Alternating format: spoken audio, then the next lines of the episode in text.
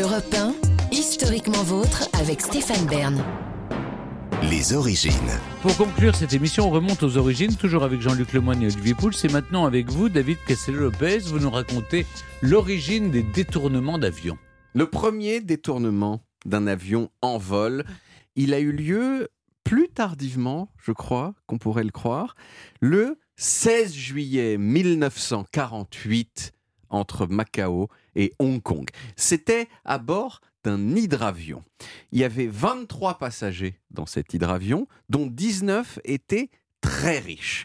Et euh, les quatre restants, pas. Et euh, d'ailleurs, ces quatre restants, c'était des pirates de l'air.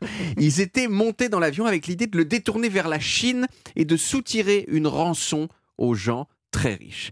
Mais quand les pirates de l'air ont tenté de prendre le contrôle de l'avion, les passagers ont résisté.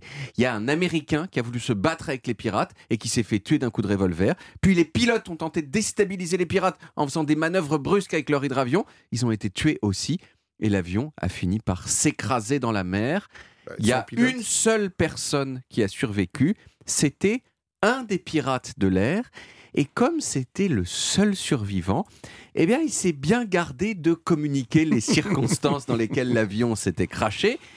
Mais bon, ensuite, l'épave de l'avion a été analysée et on s'est rendu compte qu'il y avait des, impacts de balles euh, partout. Donc, le pirate de l'air a fini par avouer. Mais, truc de ouf, il n'a pas été jugé parce que c'était un crime commis dans les airs entre Macao et Hong Kong. C'était jamais arrivé. Donc Macao et Hong Kong se sont dit chacune non, mais nous on n'est pas compétents pour juger l'affaire. Et résultat, le pirate de l'air a été relâché et personne ne sait ce qu'il est devenu. En tout cas, il n'a pas été jugé pour son crime. Bon, cet événement, il est resté euh, assez isolé pendant très longtemps, jusqu'aux années 60, où les détournements d'avions ont commencé à se multiplier. Il y a eu 15 détournements d'avions entre 1948 et 1957, contre 50 entre 1958 et 1967.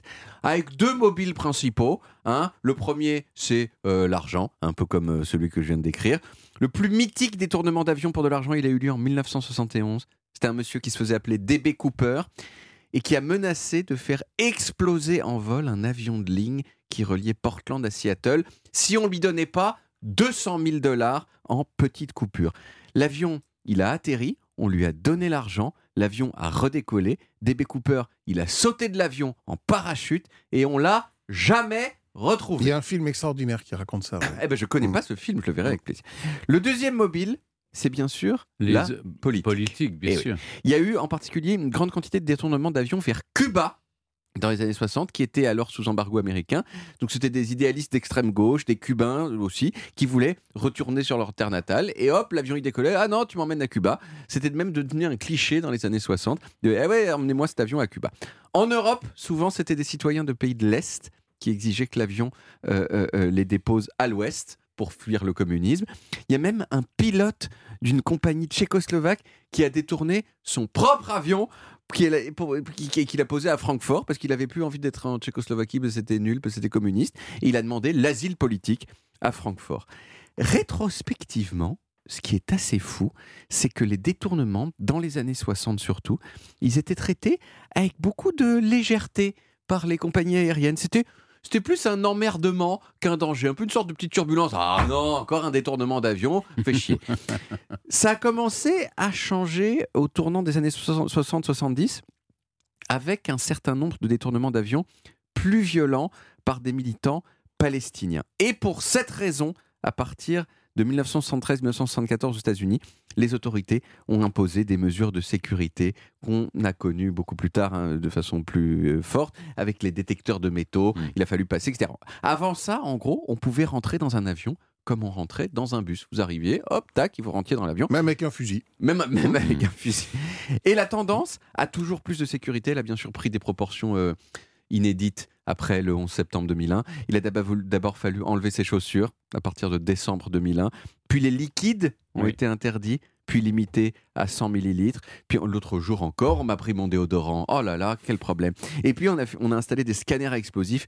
Et aujourd'hui, il faut arriver à l'aéroport de 3 heures à l'avance. Mais du coup, eh ben, c'est vrai que plus personne, Mm. ou presque, ne détourne les avions. C'est le prix euh, de Mm. la sécurité. Merci beaucoup David. On retrouve les origines en podcast sur toutes les applis audio et en vidéo sur YouTube Dailymotion et sur le site europe où vous pouvez également retrouver toutes nos émissions.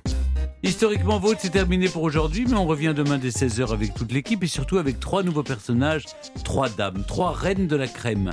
À commencer par celle qui a inventé la beauté et sa crème qui allait avec, Elena Rubinstein, qui a appliqué la recette d'une crème imaginée, selon la légende, par un apothicaire sur le visage des femmes du monde entier. Puis, elle a inventé un soin pour sauver ses cheveux et ceux comme elle de tous les Afro-Américains, Madame C.G. Walker.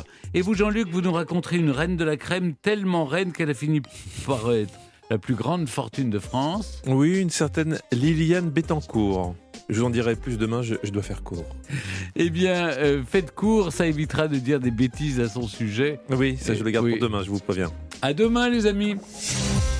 Retrouvez Historiquement Vôtre tous les jours de 16h à 18h sur Europe 1 et en podcast sur europe1.fr.